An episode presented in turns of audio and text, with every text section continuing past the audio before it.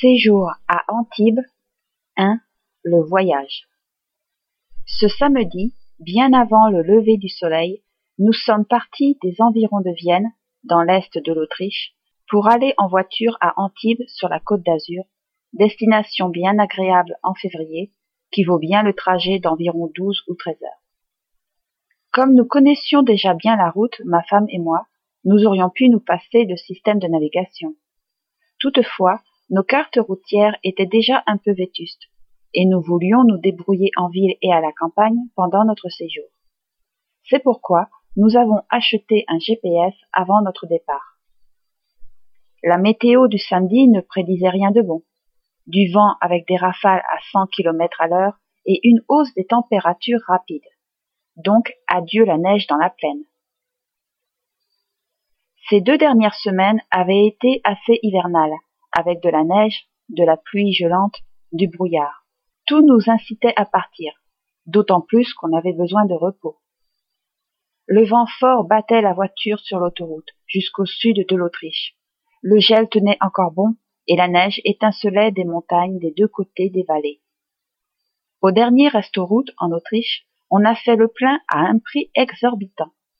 Après, on a dû constater que les carburants étaient moins chers en Italie et en France, le contraire de ce qu'on avait attendu. Il est vrai que le ministère des Finances a introduit une nouvelle taxe écologique sur les carburants, ce qui explique en partie cette différence. Mais on connaît les groupes pétroliers qui aiment jouer des hausses de prix à leur profit. C'était le début des vacances scolaires dans la moitié est du pays mais la plupart des voyageurs partaient vers les stations de ski en Autriche, donc vers l'ouest, ce qui nous laissait l'autoroute du sud moins encombrée. Sans contrôle de passeport, on a pu passer en Italie, sur l'autoroute, presque sans s'en apercevoir. C'est l'espace Schengen qui rend les voyages si faciles en Europe de l'Ouest maintenant. En Italie, on est passé par Venise et on a traversé la plaine du Pô avant de tourner vers Gênes. C'était encore une campagne en repos, mais les premières pousses vertes ne tarderont pas à apparaître. Et là, quelle surprise sur le versant nord de l'Apennine Ligure, il restait encore pas mal de neige.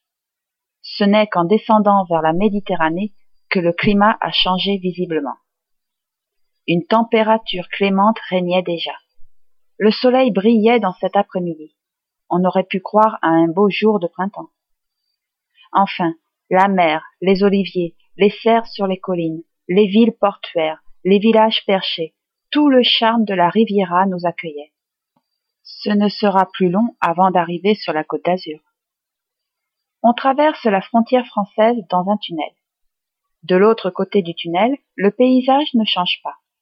Seulement le marquage des routes et les inscriptions changent.